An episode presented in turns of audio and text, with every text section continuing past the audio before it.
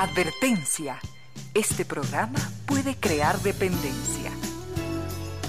Dependencia de la buena música, del comentario oportuno, del momento poético, de las voces que siempre tienen algo que decir. Aquí se unen la música y la palabra, con cierto sentido.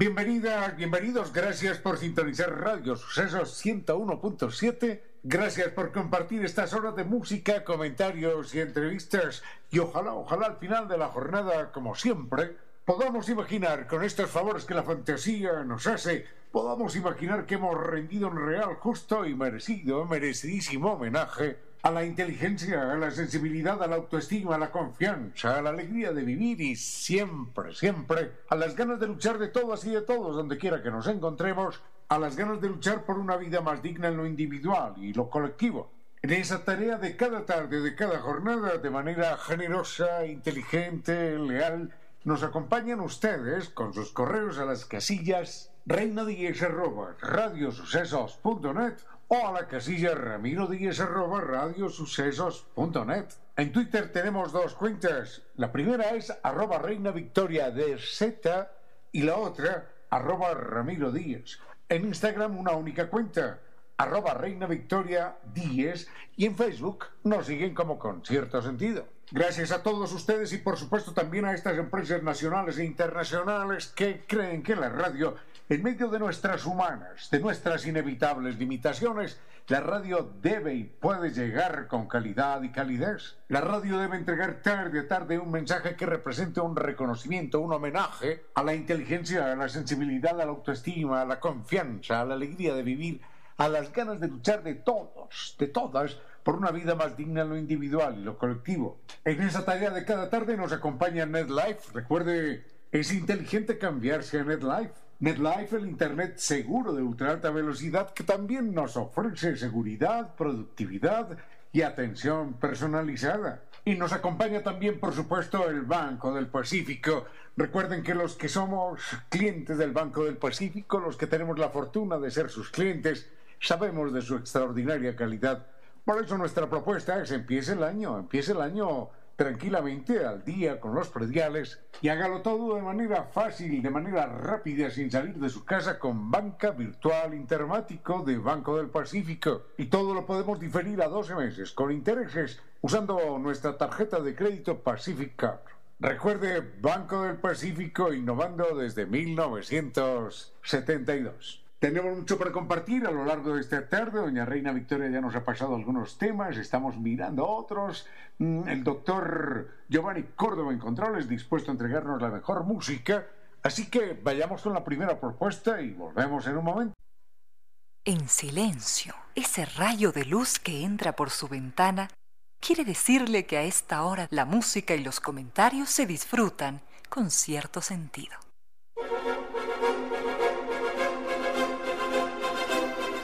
Amigos, leo aquí una inmensa variedad de temas que han sido propuestos por ustedes. Hay lenguaje, al mismo tiempo literatura, también tenemos algo sobre ciencia, ADN. ¿Qué más tenemos por acá? Mujeres en la historia. Veo muchísima variedad, cuánto me alegra. Voy a seguir revisando sus mensajes, queridos amigos, y continuamos.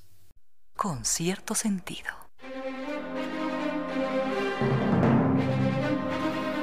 Por acá revisaba sus mensajes, queridos amigos, y don Ferraura nos recuerda a Isaac Asimov, uno de los grandes escritores de ciencia ficción. Quizás algunos nos podrían decir, no soy tan partidario de leer ciencia ficción porque no va conmigo, porque me parece que está muy alejado de la realidad, pero cuando leemos a Isaac Asimov, todo cambia si bien es cierto, nos podríamos encontrar por allí las naves espaciales, tal vez un rayo láser, pero es una ciencia ficción distinta, porque lo que hace Asimov es plantear dilemas morales éticos, nos propone unos nuevos mundos hipotéticos que nos permiten más adelante investigar, cuestionarnos nuestra existencia y hacia dónde apuntamos, cómo va a ser el futuro de la humanidad.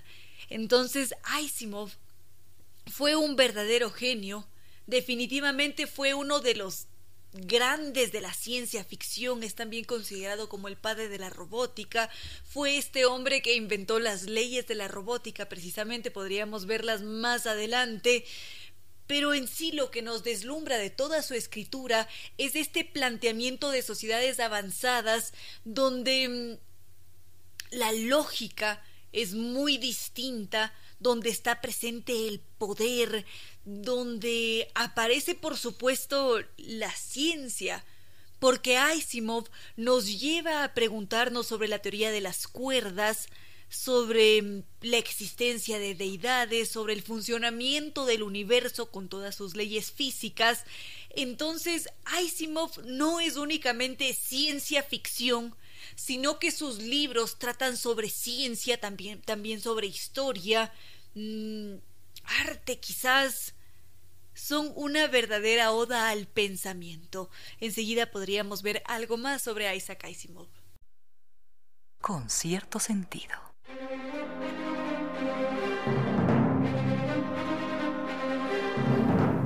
Continuamos, queridos amigos, con Isaac Asimov, el padre de la robótica, este gran hombre que definitivamente vale la pena leer. Sus sagas, mm, Crónicas Marcianas, por ejemplo, es un extraordinario libro. Bueno, ya lo podríamos ver a continuación. Por ahora lo estábamos recordando y por qué deberíamos leerlo. Decíamos que sus libros no tratan únicamente sobre ciencia ficción, sino que son ciencia, son vida, cuestionamiento y es verdaderamente magnífico poder leerlo, porque nos vamos a sentir impresionados por toda la capacidad que él tuvo para presentar los hechos, para crear personajes y universos que nos llevan en efecto a un cuestionamiento sobre el futuro. Y además la ciencia ficción, experimentar, vivir esos mundos nuevos, desconocidos, es extraordinario para nosotros como lectores, porque justamente uno de esos elementos mágicos que posee la magia es poder transportarse a otros mundos, es vivir otras vidas y sí que podemos hacerlo a través de la lectura de Asimov, de todas sus obras. Él es un gran autor, tiene mucha maestría en sus escritos y qué mejor que tener una aproximación amable a la ciencia al futuro y a la ciencia ficción, si es que quizás hemos tenido esta repelencia, hemos intentado evitarla porque no nos parecía real, Asimov nos puede llevar a, a, considerar lo contrario, que sí que vale la pena conocer esos mundos hipotéticos porque a través de ellos podemos cuestionar este presente y así encaminarnos de una mejor manera hacia el futuro. Hace un momento les había dicho también que Asimov se hizo célebre justamente porque inventó las leyes de la robótica que las vamos a ver dentro de poco.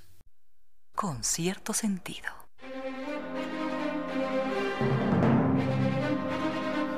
Gracias a don Fabricio Rivera y a don Juan Carlos que en este momento se encuentran en sintonía y a cada uno de ustedes, queridos amigos, que puede conectarse a través de las ondas de radio o a través mm, de la web o de los diferentes canales, así como lo ha hecho también don Jorge Mario Vélez.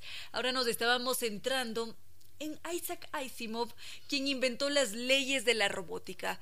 Estas tres leyes son famosísimas porque lo que hizo Asimov con estas leyes de la robótica fue asentar la base del comportamiento de los robots y androides para mantener una sana convivencia.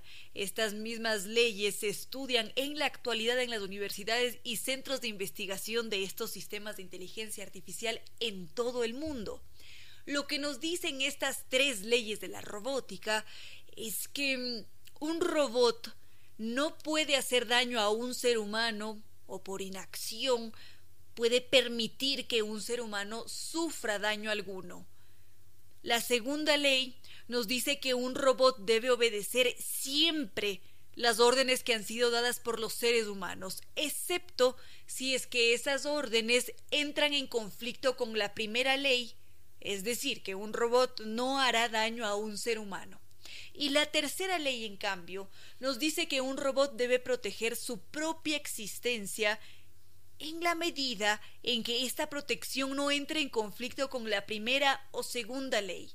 Con esas tres leyes era posible convivir de una forma armónica y con estas tres leyes Asimov creó este universo de posibilidades que, que podemos encontrarlas en relatos como Yo Robot o si no con esta obra El hombre del Bicentenario.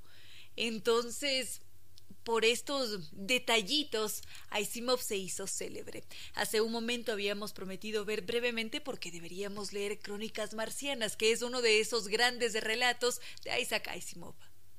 Con cierto sentido.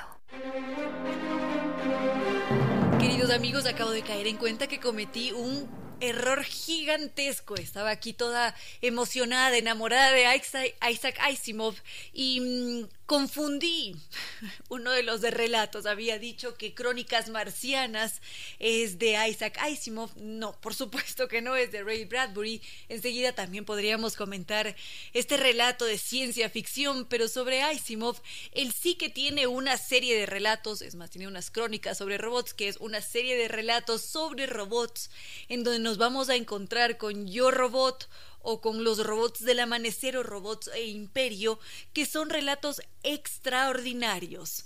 Solamente esa aclaración. Crónicas Marcianas es de Ray Bradbury y Isaac Asimov tiene una serie de relatos sobre robots como Yo Robot, Bóvedas de Acero, mm, los dos robots del amanecer, entre otros. Enseguida continuamos, queridos amigos. A esta hora, recuerde que la mejor almohada es la buena conciencia. Defender los derechos de los otros es lo mejor de nosotros, los humanos. Artículo séptimo. Todo animal de trabajo tiene derecho a una limitación razonable del tiempo e intensidad del trabajo, a una alimentación reparadora y al reposo. Declaración leída y aprobada por las Naciones Unidas y posteriormente por la UNESCO. Los otros animales, nuestros hermanos. Con cierto sentido.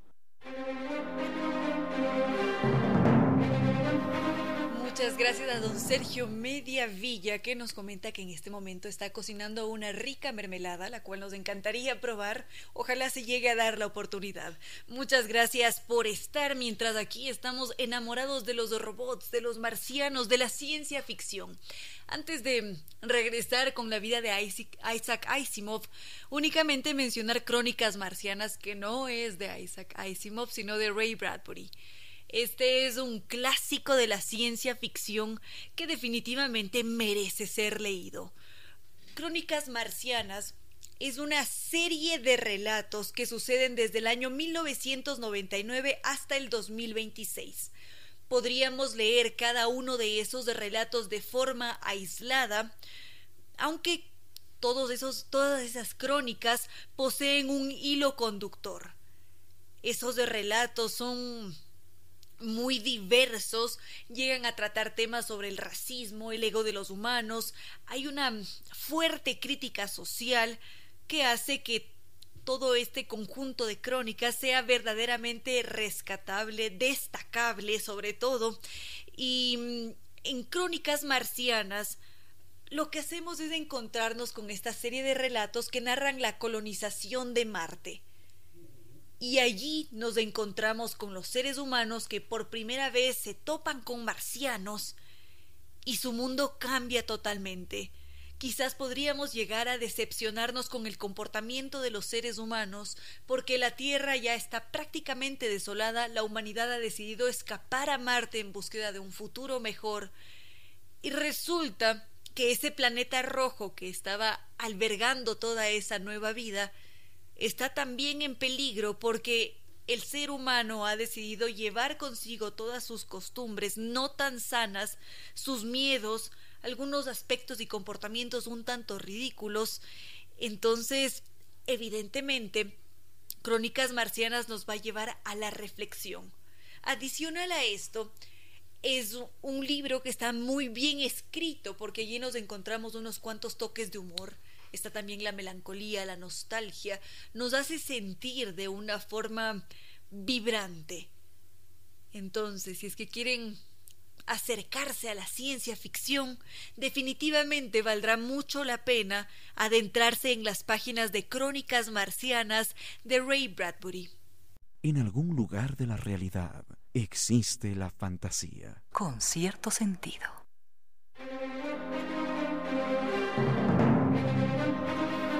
Hoy habíamos empezado a recordar a, Vaya, pues tengo cruzados los cables con Ray Bradbury y con Isaac Asimov.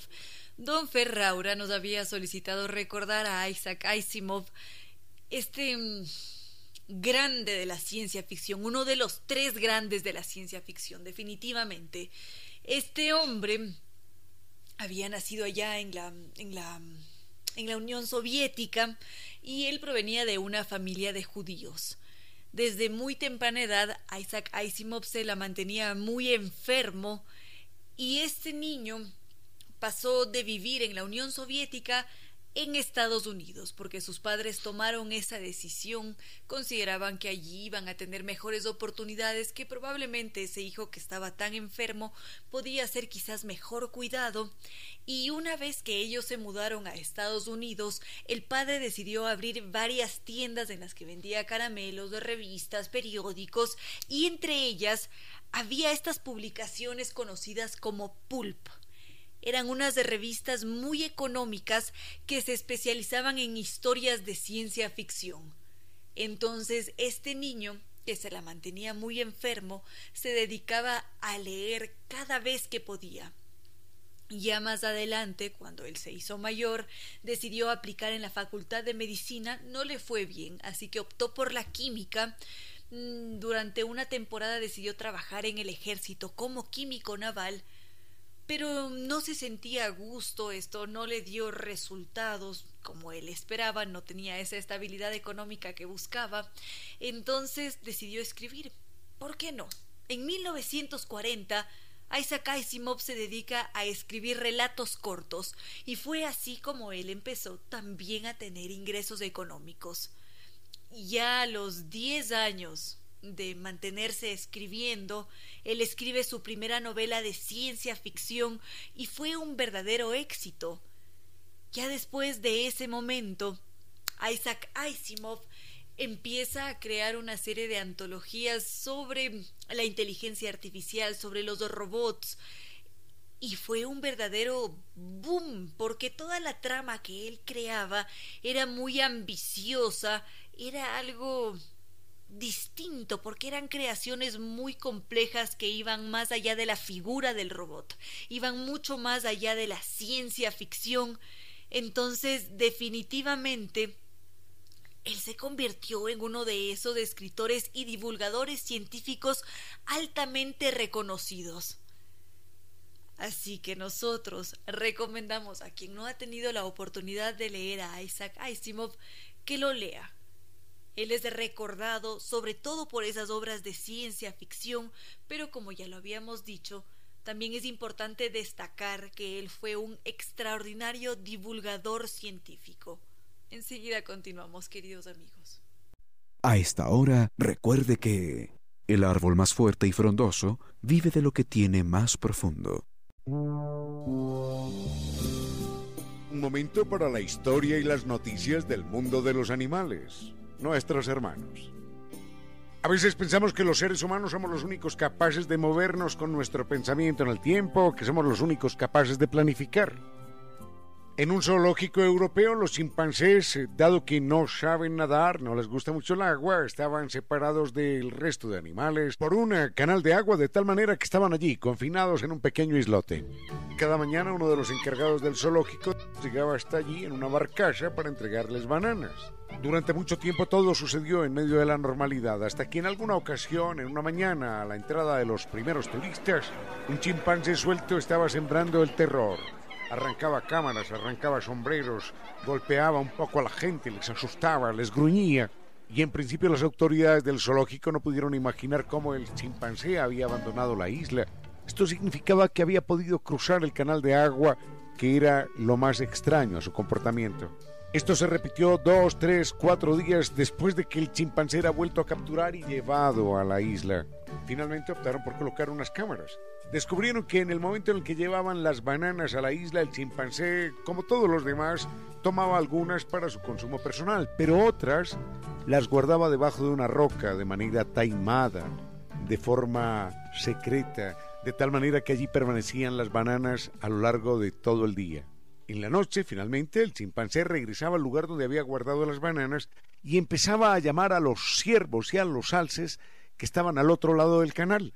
Los ciervos y los alces pueden nadar, pueden cruzar esa profundidad de agua que los separaba, y él empezaba a tirarles trocitos de banana hasta que al final los alces cruzaban, él los seguía alimentando, los seguía acariciando y cuando se acababa la banana, el alce regresaba a su lugar de origen cruzando el canal de agua. Ese era el momento en el que el chimpancé aprovechaba para trepar sobre su lomo, como un jinete, y ya en la zona de los alces, simplemente el chimpancé estaba en completa libertad. El chimpancé era capaz de planificar con muchas horas la posibilidad de fuga, sobornando a los alces que estaban al otro lado, porque ellos sí podían cruzar el agua. Los otros animales, nuestros hermanos. Con cierto sentido.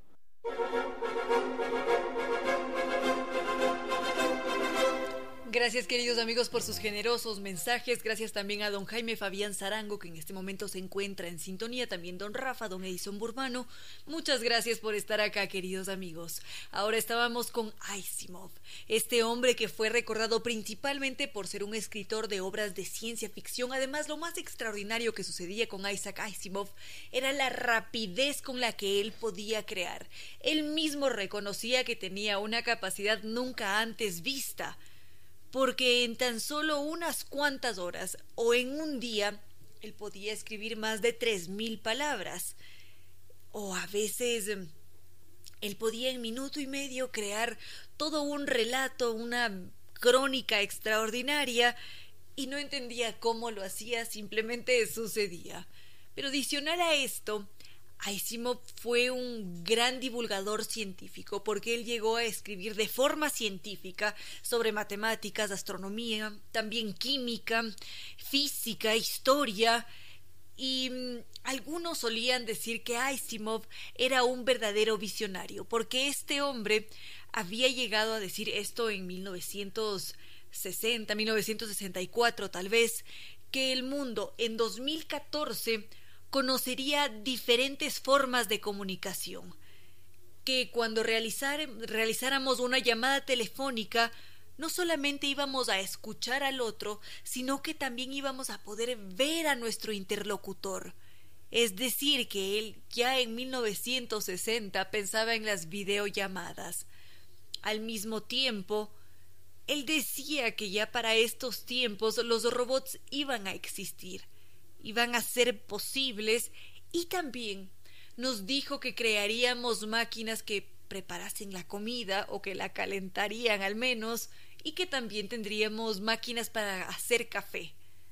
Él decía que para 2014 iban a existir vehículos con cerebro de robot y que para ese entonces la población mundial iba a estar muy dividida porque no todo el mundo iba a tener acceso a esas nuevas tecnologías y que al mismo tiempo existiría una superpoblación que traería toda una serie de consecuencias. Así que algunas de las previsiones que tuvo este hombre fueron acertadas, otras no tanto.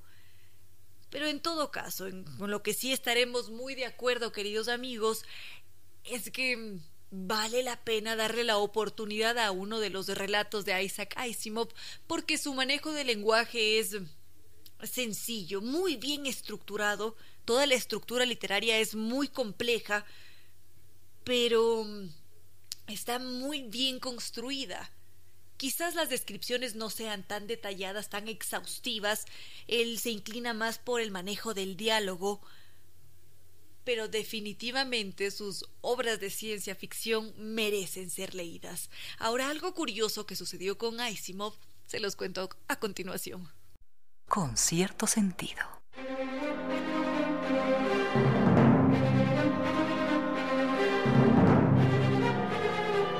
Gracias a don Juan Carlos que se encuentra en sintonía en este momento. Sobre Asimov, lo que se nos quedaba pendiente, este hombre que nos entregó una serie de relatos de ciencia ficción extraordinarios, extrañó mucho en el momento de su muerte, porque Asimov, que había fallecido un, me da la impresión de que es un 6 de abril o un 7 de abril. Bueno, en todo caso, la noticia aparece el 7 de abril de 1992 y esto causó, por supuesto, conmoción en todo el público porque mm, se decía que este escritor había muerto como consecuencia de un fallo cardíaco y renal. Este era un testimonio entregado por el hermano de Isaac Asimov y mm, diez años más tarde se destapó toda la verdad. Asimov no había fallecido a causa de un fallo cardíaco y renal, sino que los motivos reales de su fallecimiento habían surgido a partir de una transfusión de sangre que él recibió durante una operación en 1983 y mm, cuando esto sucedió él contrajo el virus VIH. Entonces, esta infección acabó con su salud, acabó con su cuerpo y mm, cuando él fallece los médicos decidieron que lo mejor era no hacer pública la información, porque en aquel entonces existía una crítica demasiado fuerte hacia el virus del VIH y quien la padecía. Entonces, para evitar inconvenientes, críticas, los médicos decidieron ocultar la enfermedad que tuvo Isaac Asimov y, y bueno, ha venido muy bien recordar a este personaje hoy. A esta hora, recuerde que el mejor automovilista es el que conduce con imaginación. Imagina que el peatón es su familiar.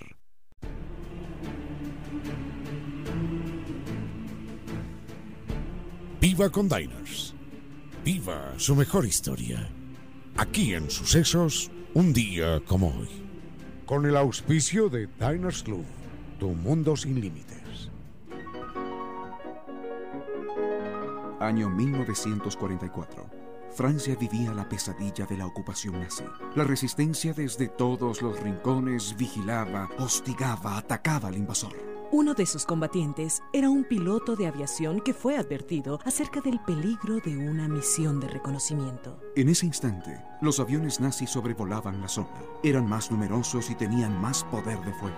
El riesgo era demasiado alto. No obstante, el hombre decidió enfrentar al enemigo con todas sus consecuencias. Ese piloto se llamaba Antoine de Saint-Exupéry. Y aunque de aquella misión no regresó nunca jamás, poco antes, aquel piloto había escrito un libro para quedarse por siempre entre nosotros. El libro se llamaba El Principito. En aquel libro no se sabe si un sabio con mirada de niño o un niño con mirada de sabio nos dice que... La Tierra no es un planeta cualquiera. Se cuentan en él 111 reyes, 900 mil hombres de negocios, 7 millones y medio de borrachos, 311 millones de vanidosos, es decir, alrededor de 2 mil millones de personas mayores. Y así, de sorpresa en sorpresa, de verdad en verdad, nos lleva el libro por el camino de lo real maravilloso. Y nos lleva de ternura en ternura, con un personaje que siempre será inolvidable para quienes hemos tenido la suerte de leer sus páginas. Un personaje principito que todos llevamos dentro y que nos recuerda una verdad fundamental. Solo con el corazón se puede ver bien.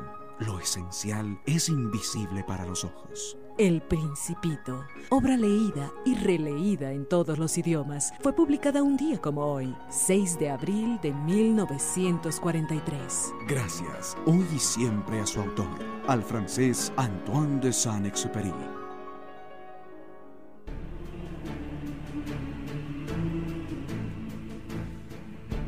Viva con Diners. Viva su mejor historia. Aquí en Sucesos, un día como hoy. Con el auspicio de Diners Club, tu mundo sin límites.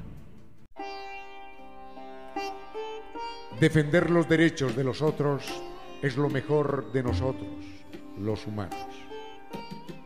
Artículo número 10. Ningún animal debe ser explotado para esparcimiento del ser humano. Las exhibiciones de animales y los espectáculos que se sirvan de animales son incompatibles con la dignidad del animal.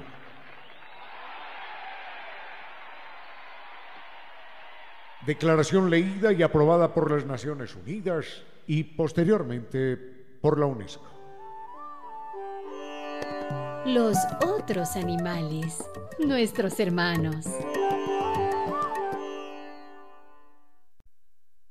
En algún lugar de la realidad existe la fantasía. Con cierto sentido.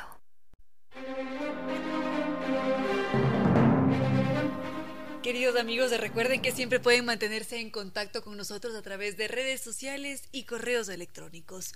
Los recordamos, Ramiro Díez, arroba radiosucesos.net o Reina Díez, arroba radiosucesos.net. Redes sociales nos encuentran en Twitter a Ramiro, el usuario arroba Ramiro Díez, el mío arroba Reina Victoria DZ.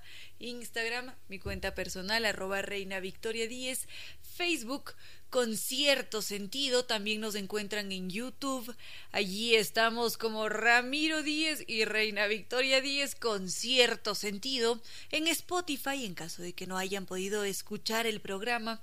Pueden encontrarnos como con cierto sentido. Allí en el icono van a ver una fotografía de Ramiro y mía y así es como pueden localizarnos identificarnos más bien. No sé si se me está escapando por allí alguna red social, pero bueno, en todo caso, queridos amigos, ya las estaremos recordando y muchas gracias siempre por estar en sintonía y por interactuar con nosotros. Con cierto sentido. Amigos, ¿se han preguntado alguna vez por qué consideramos que el corazón está directamente relacionado con los sentimientos, con todo el amor, con la felicidad, con la juventud, con el vigor, con la salud. ¿Por qué consideramos al corazón como ese órgano importante que nos entrega luz, que nos entrega vida? En algunas ocasiones hay este refrán o esta frase que nos dice que detrás de cada gran hombre existe una gran mujer y detrás de cada gran mujer existe un gran amor. Yo me atrevería a decir que detrás de cada ser humano existe un gran corazón. Si es que lo vemos desde la perspectiva biológica, también desde la perspectiva poética, metafórica. Y justamente una persona muy querida para este espacio, una esposa, madre, mm, música, escritora, médico, nos acompaña esta tarde. Ella es Isabel Bisuete Llanes, ella ha escrito el rompecabezas del corazón y justamente ha sido esta mente creativa quien se ha valido de esta metáfora para entregarnos una historia mágica. Es un verdadero gusto contar esta tarde con la presencia de la doctora Isabel Bisuete Yepes. Bienvenida a este espacio. Muchas gracias, Reina. Eh, un gusto también para mí y una buena tarde con todos los oyentes. Es un gusto para mí estar aquí. Muchísimas gracias también por habernos hecho llegar el rompecabezas del corazón, la historia de dos niños que emprenden un emocionante viaje hacia un lugar que siempre hemos creído como inalcanzable, pero que está presente en nuestro imaginario. Ese sitio es el corazón. Ahora, ¿por dónde arrancamos? ¿Cómo nos presentaría su obra para aquellos que aún no han tenido la posibilidad de leerlo y que con toda certeza lo harán más adelante. Bueno, es, como tú decías, algo interesante eh, tratar de...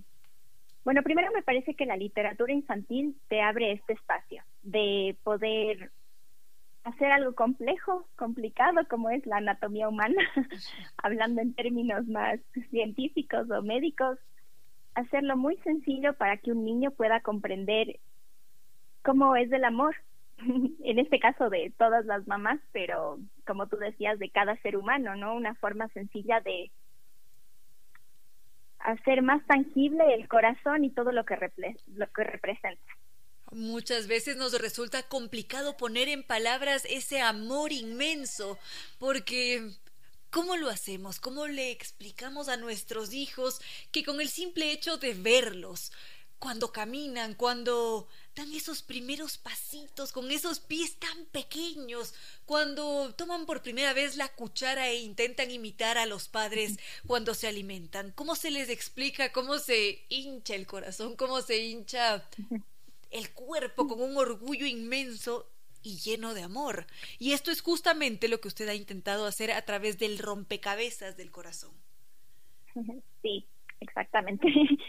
Eh, cómo transmitir el que en el corazón entran muchos amores y que ninguno reemplaza a otro, sino que cada cual tiene su espacio, su lugar, su importancia, cada cual es único porque no podemos amar a todas las personas por igual. Con la misma intensidad, sí, pero cada persona al ser diferente debe ser amada de una manera distinta.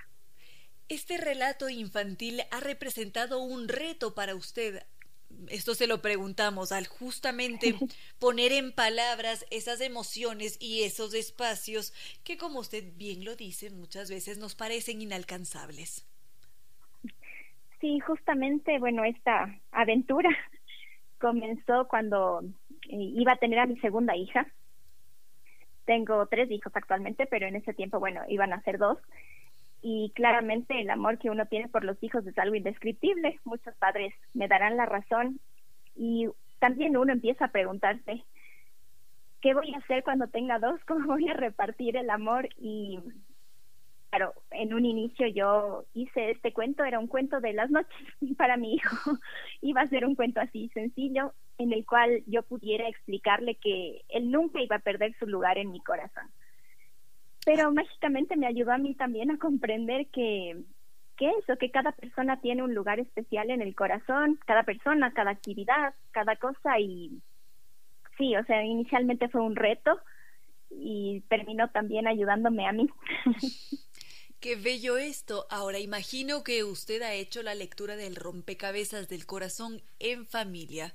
¿Cómo han sentido sus hijos de este relato? Pues sí, eh, ahora que están más grandes es más fácil también eh, llegar de diferentes maneras, pero creo que siempre, primero ellos muy emocionados porque fue dedicado a ellos, ¿no? Y ahora al leerlo en familia, ellos pueden comprender mucho más, con más facilidad esto y, y también ellos pueden de alguna manera entender también sus sentimientos y que ellos también pueden amar muchas cosas sin que una reemplace a la otra y claro, eso hace que el corazón se haga más grande y el cariño también. Esta es una historia muy, muy linda que se lee de una forma amena, tiene unas ilustraciones bellísimas. ¿Qué nos podría comentar al respecto de estas ilustraciones realizadas por Daniel Andrade? Sí, eh, bueno, Dani es una querida amiga mía. Cuando le pedimos que nos ayude con esto de las ilustraciones en el libro, eh, siento que hubo una conexión especial, como si fuera magia. Eh, ella realmente nos sorprendió con los bocetos de los de los niños, de cómo se imaginaban eh, cada escenario y, y fue como si hubiéramos estado conectados. Realmente ella pone el corazón en todo lo que hace y creo que fue la persona ideal para, para darle un rostro a las palabras que, que bueno, salieron de mi imaginación. Bueno, esto se nota, se siente.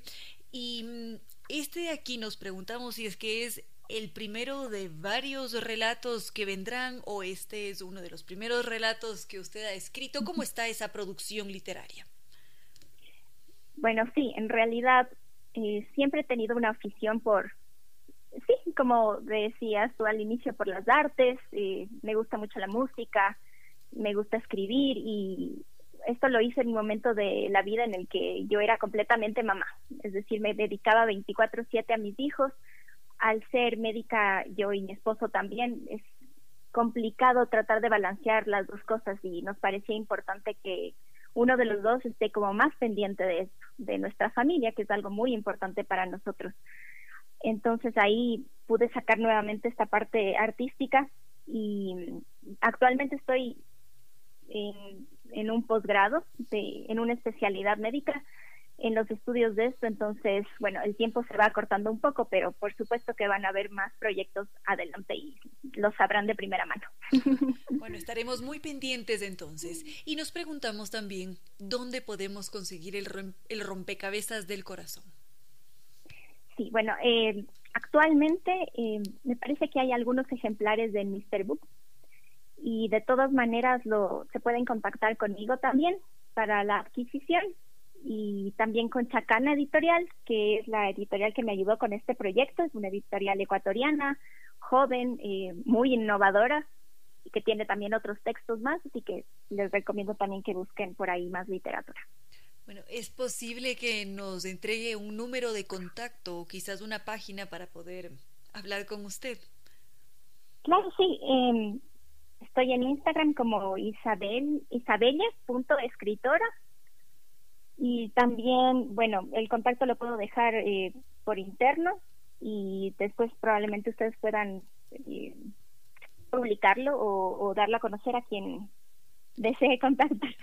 Por supuesto que sí. Quienes estén interesados en adquirir el rompecabezas del corazón ya saben, queridos amigos, cómo ponerse en contacto con nosotros a través de los diferentes canales y así les entregamos em, directamente el número de contacto. Correcto. Agradecemos mucho su presencia en este espacio, Isabel Bisuete, y quizás alguna, algún mensaje final sobre ese amor inmenso de madre, ese amor que se posee por aquellos que son concebidos o con quienes crecemos y a quienes criamos. Sí, bueno, gracias por este espacio nuevamente y sí, quisiera terminar diciendo que el corazón, así sea metafóricamente, es una verdad tiene la capacidad de crecer cada día más. Y nosotros somos los que manejamos esta máquina que hace que crezcan o que aparezcan nuevas piezas de este rompecabezas del corazón y que nos animemos a hacerlo porque siento que el mundo necesita mucho más amor para poder seguir creciendo y a veces por el miedo, eh, por las experiencias que ya hemos tenido, uno puede tender a cerrarlo y hacerlo muy pequeño y uno termina perdiendo. Mientras más uno abre el corazón y más lo hace crecer, uno disfruta más de la vida. Así que ese sería el mensaje, no solo como madre, sino como ser humano. Perfecto. Muchísimas gracias, Isabel Bisuete, por haber estado en este espacio y por habernos entregado dicha publicación. Muchas gracias. A esta hora, recuerde que los humanos somos capaces de grandes acciones. Si existen dos ojos enamorados, que nos miren. Quizás muchos accidentes de tránsito se podrían prevenir si en vez de airbags, si en vez de colchones de seguridad, del tablero del vehículo saliera alambre de púas. Entonces todos conduciríamos con extraordinario cuidado. Conduzca con precaución. Con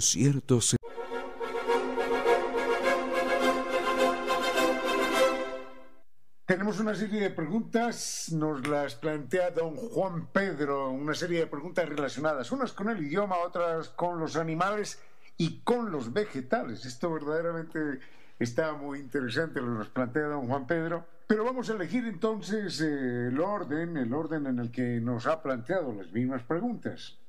Lo primero que nos plantea don Juan Pedro es realmente qué importancia tiene, realmente se pregunta él, el aprendizaje de otras lenguas, cuando hoy simplemente uno busca en Google eh, la aplicación de traductor y entonces puede traducir del chino al ruso, al mandarín, al húngaro, al castellano, a cualquier idioma prácticamente sobre la faz de la tierra. ¿Qué sentido entonces tiene aprender otras lenguas? Eso equivaldría más o menos, encerrarnos en un solo idioma, equivaldría más o menos encerrarnos en nuestro propio barrio. ¿Qué sentido tiene que usted conozca París y Buenos Aires y Londres y Tokio y Budapest y Washington y New York y las islas del Caribe si ya conoce, ya conoce su barrio? De idéntica manera, los lenguajes, los idiomas, son experiencias espirituales verdaderamente trascendentes. Así como una ciudad no es una sumatoria de casas y de calles, porque entonces todas las ciudades del mundo serían iguales. Ah, París es lo mismo que Machachi y Tokio lo mismo que Loja. Pero no, sabemos que no es así. De idéntica manera, los idiomas son mucho más que palabras, son mucho más que una simple sumatoria de palabras, es una visión total del mundo. Y en esa misma perspectiva que usted plantea, Entonces uno diría, bueno, ¿y para qué escucho la música clásica si ya escuché lo que es la música chichera? Es la misma cosa, tirín, tirín, tirín, tirín, tin, tin, y se acabó la historia. No, usted sabe que no es lo mismo. Usted sabe que no es lo mismo un tango que una cumbia o que una música churrunguis o una novena sinfonía de Beethoven. No es lo mismo, aunque las notas musicales estén todas ahí más o menos dispersas. Así que enseguida le quiero poner un pequeñito, pequeñito ejemplo de lo importante que son los idiomas como mm, formas de ver el mundo. Las palabras que utilizamos como formas de ver el mundo en un momentito. Con cierto sentido.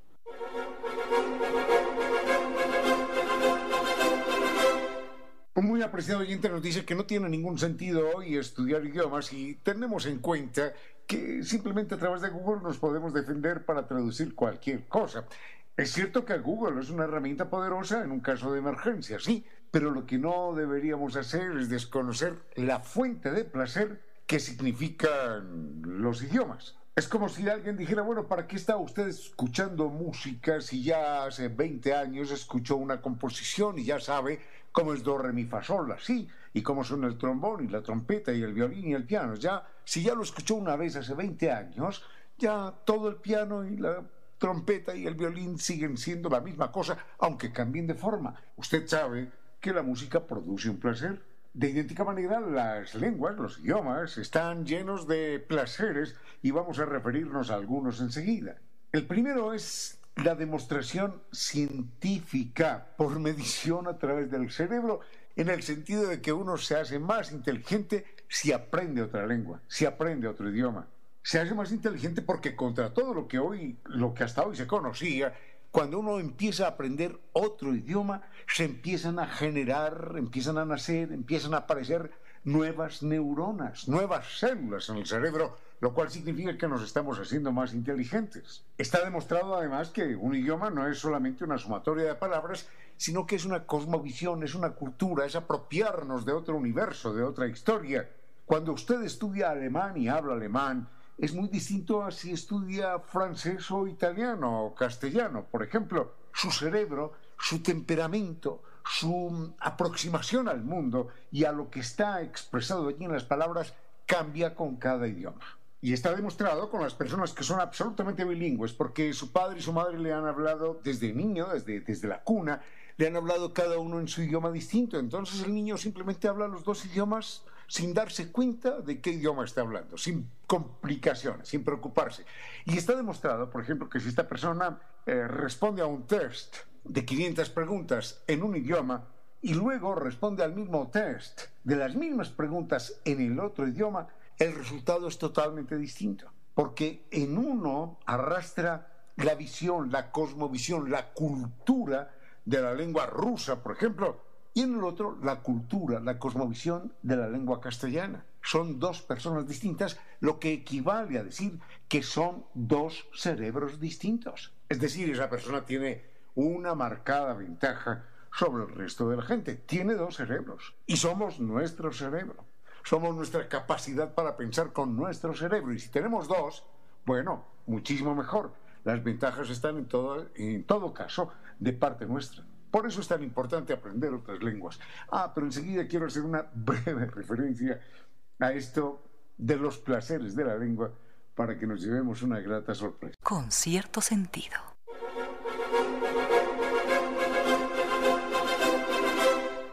Vayamos un momento con esto de aprender otros idiomas, porque doña Gina, muy amablemente y con mucho sentido, nos dice, bueno, alguna desventaja tiene que tener. Tiene razón, hay una pequeña desventaja en las personas que aprenden otro idioma desde la cuna, en las personas que son absolutamente bilingües y que no se dan cuenta de qué idioma están hablando, como era el caso, por ejemplo, bueno, hay muchos niños en el mundo, pero como era el caso de Borges. Borges decía, yo hablaba de dos maneras, una con mi abuela, hablaba de una manera, y de la otra manera hablaba con el resto del mundo.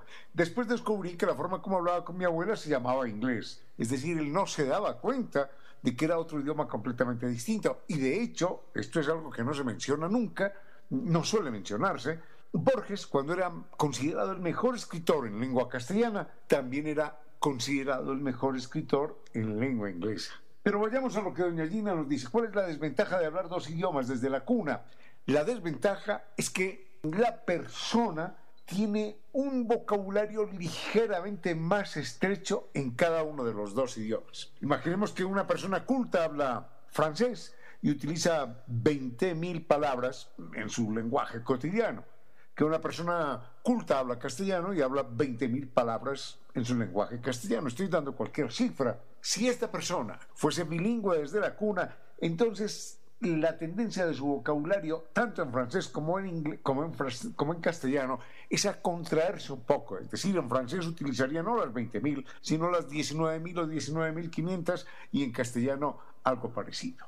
Pero ahora sí quiero cerrar el tema del placer que significa aprender otro idioma, aprender otra lengua. No solamente el podernos comunicar en alemán, en inglés, en italiano, en francés, en ruso, en cualquier otro idioma. No es solamente ese placer, el sentirnos ah, un poquitito más inteligentes, un poquitito más cultos, un poquitito más sensibles, ser capaz de captar un sentimiento, una broma, un sentido particular en la expresión. No es solamente eso, sino que está demostrado, y esto es increíble, por eso gusta tanto estudiar idiomas, háganlo, pruébenlo, el centro del placer que se activa cuando uno está aprendiendo otra lengua, cuando uno está aprendiendo otro idioma, cuando uno está aprendiendo otras palabras en otra lengua, el centro del placer que se activa es el mismo centro del placer sexual. Por eso cuando uno empieza a estudiar otro idioma y va creciendo y va creciendo en su conocimiento, ya no quiere parar y ya quiere seguir y ya quiere continuar.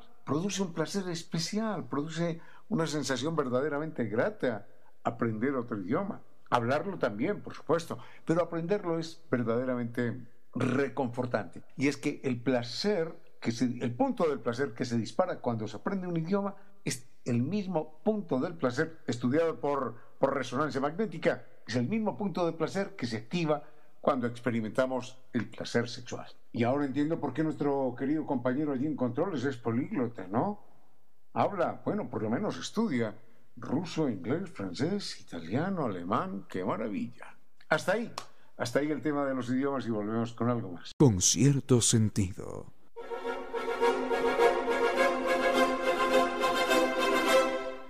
Don Freddy López, muchísimas gracias, muchísimas gracias por su generoso correo, por eh, su pregunta. Sabemos de su trabajo, ¿eh? sabemos dónde trabaja y realmente sabemos cuán importante es su labor de cada día en bien de todos los ecuatorianos. Don Freddy López nos dice que, que, no, nos, que no nos perdona el que nunca hayamos hablado de Diderot, Denis Diderot. Eh, señor López, creo que de, de, Diderot sí hemos hablado en algunas ocasiones. Ahora, eventualmente, no, con seguridad, no hemos hablado todo lo extenso que un personaje de la talla extraordinaria de Diderot se merece, porque recuerdo perfectamente que hemos mencionado esa tarea extraordinaria que fue la enciclopedia. Así que sí hemos hablado de Diderot. Es un personaje que muere antes de que estalle la Revolución Francesa. No le toca a él vivir aquel momento, pero él es uno de los padres de la Revolución Francesa porque iluminó una época con su pensamiento, iluminó una época con su conocimiento. Así que la obra de Diderot es verdaderamente trascendental porque no solamente cambia la concepción eh, que tenemos los seres humanos frente al cosmos, frente al universo, sino que cambia la concepción que, que tenemos los seres humanos frente a nosotros mismos y frente a los gobiernos que deberían, que deberían, utilizo el condicional, que deberían regir nuestras vidas. Enseguida puedo hacer un brevísimo comentario acerca de Diderot. Y muchísimas gracias a usted, don Freddy, por por su generosa opinión. Volvemos en un momento. Con cierto sentido.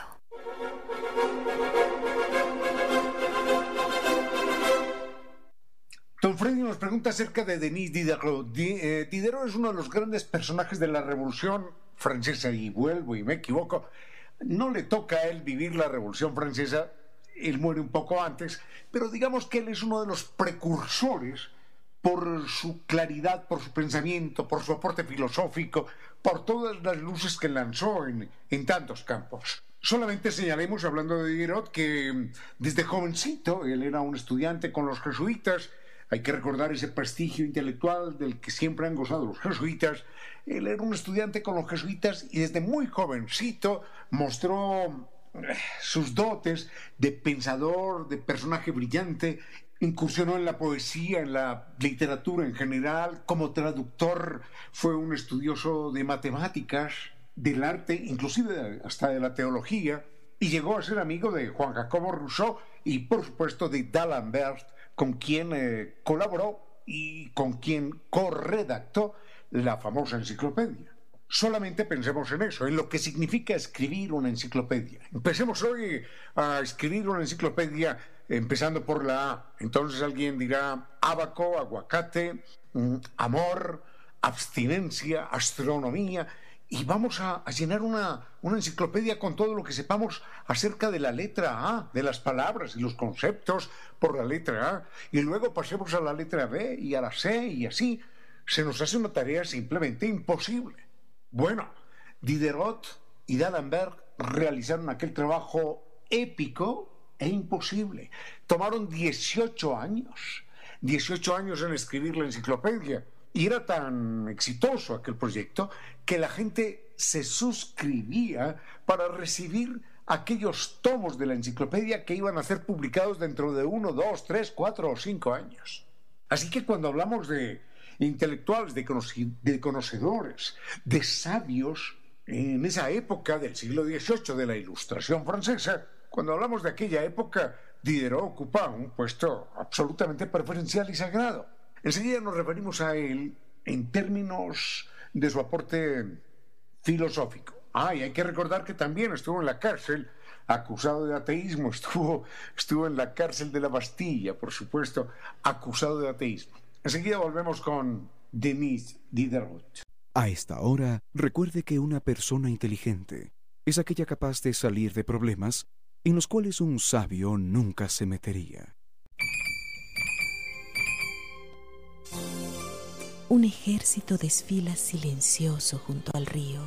La corriente oculta lágrimas de soldado. En pocas palabras, la poesía dijo,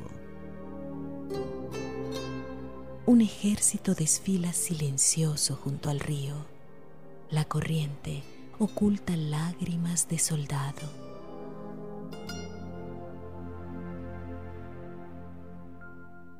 Con cierto sentido.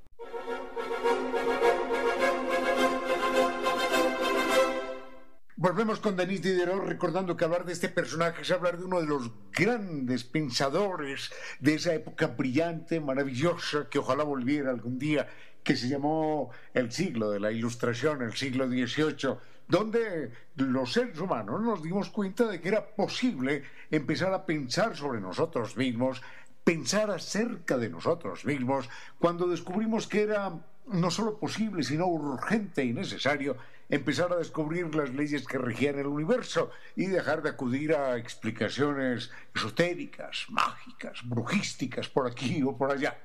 El siglo de la Ilustración marca entonces una ruptura gloriosa en la historia del pensamiento humano. Y en ese siglo sale el personaje que nos pidió don Freddy López que invitáramos, que es... Eh, iba a decir Jack el Fatalista. No, Jack el Fatalista es una obra de Denis Diderot precisamente. Y en esta obra, para que nos vayamos acercando un poquitito al pensamiento de Diderot, recordemos que en algún momento eh, un personaje le pregunta a alguien eh, si ha advertido, si se ha dado cuenta de que curiosamente, sin importar cuán pobre sea la gente, esos pobres que no tienen pan para ellos tienen un perro y tienen que alimentar, por supuesto, al perro. Entonces, el personaje, que es un, crítico de la situación, un filósofo en verdad, dice, lo que pasa es que todo ser humano tiene la necesidad de mandar a otro. Y entonces, como ese ser humano, el más pobre de todos, está en el escalón más bajo, enseguida se busca a otro ser vivo que esté un poquitito por debajo de él. Y siguen los perros dice Jack el fatalista. Dice, siguen los perros. Y entonces toman a ese perro para poder mandar sobre él, sin importar que sean muy pobres, que no tengan pan, que no tengan comida, alimentar al perro para poderlo mandar. Y dice, de idéntica manera, en las escalas humanas sucede exactamente lo mismo. El ministro por, por importante que sea, el ministro es el perro del rey. El primer funcionario es el perro del ministro. El segundo secretario es el perro de ese otro funcionario y así va cayendo la escala jerárquica en todos los ámbitos humanos. Jacques, el fatalista, entonces es un personaje con una profunda visión crítica acerca del ser humano. Y enseguida me quiero referir a, otra historia que él cuenta en una obra distinta que se llama Les bijoux indiscrets, eh, las joyas indiscretas. Enseguida volvemos con Denis Diderot. Con cierto sentido.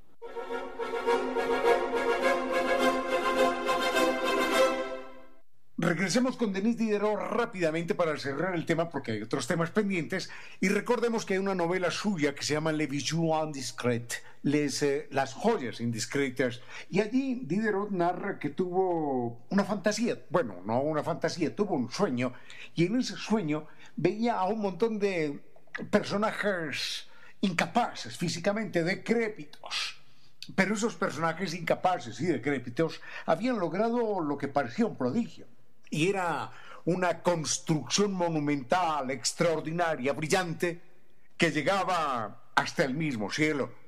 Y entonces la pregunta es, bueno, ¿cómo es posible que personajes que no son capaces casi de moverse, casi de caminar, que no tienen fuerza alguna en sus cuerpos y que no destacaban absolutamente por nada, ni por su inteligencia, ni su conocimiento, ni nada, ¿cómo es posible que hayan construido tal monumento que llega hasta los cielos mismos.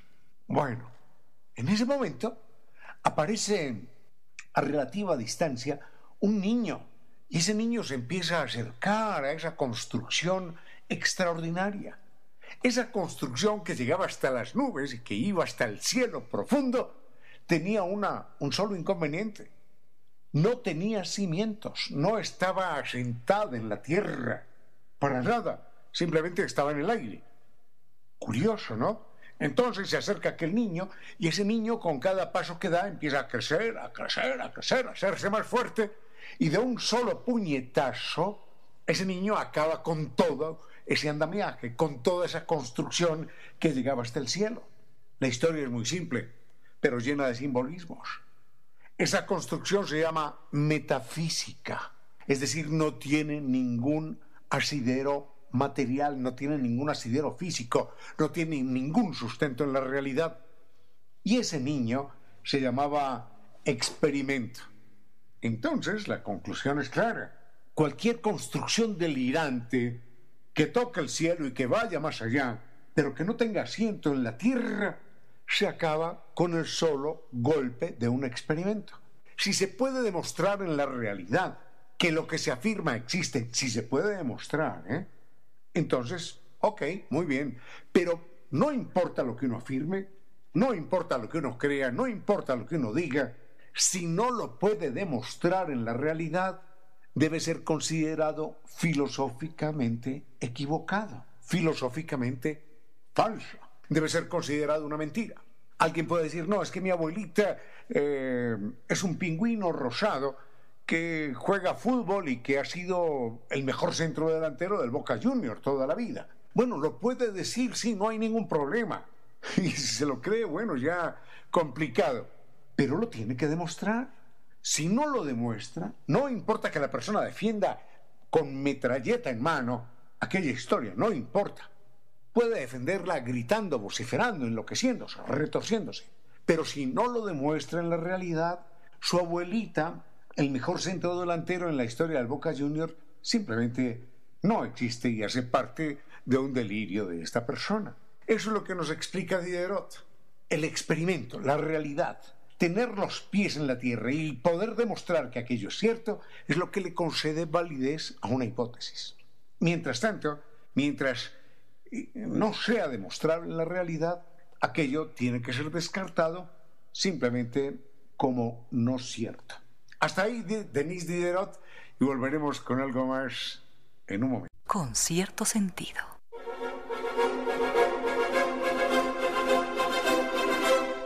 Y esto fue todo por hoy en esta tarde. A todas y todos, gracias por haber compartido estas horas de música, comentarios y entrevistas. Doña Reina Victoria Díez, Muchísimas gracias, doctor Giovanni Córdoba en Controles. Gracias a todas, a todos ustedes. Gracias por acompañarnos. Gracias por compartir. Recuerden, sin ustedes ninguna alegría sería posible, ningún esfuerzo tendría razón de ser. Gracias a nuestros gentiles, inteligentes, leales, auspiciantes que creen que la radio, en medio de nuestras humanas e inevitables limitaciones, la radio debe entregar tarde a tarde un homenaje, un reconocimiento a la inteligencia, a la sensibilidad, a la autoestima, a la confianza, a la alegría de vivir de todos nosotros todos los días. Gracias a NetLife, el Internet seguro de ultra alta velocidad, eh, que también nos ofrece seguridad, productividad y atención generalizada. Una buena idea es cambiarnos a NetLife. Ahora sí, no fue más por hoy. Cuídense mucho, doctor Córdoba en Controles. Gracias, doctora Reina Victoria Díaz. Muchísimas gracias. Fuerte abrazo, los queremos mucho y hasta mañana.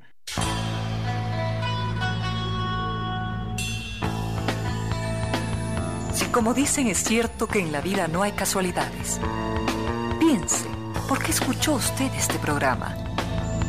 Tal vez escuchó aquello que necesitaba o tuvo la sospecha de esa luz dentro de su propio ser. Una gota de agua, un corazón que late, una semilla en su memoria, un remanso en medio de sus prisas, una voz que aliente su esperanza, una pluma para sus alas. Algo de eso hemos querido ser. Aquí, en concierto sentido, con Ramiro Díez. Y Reina Victoria Díez.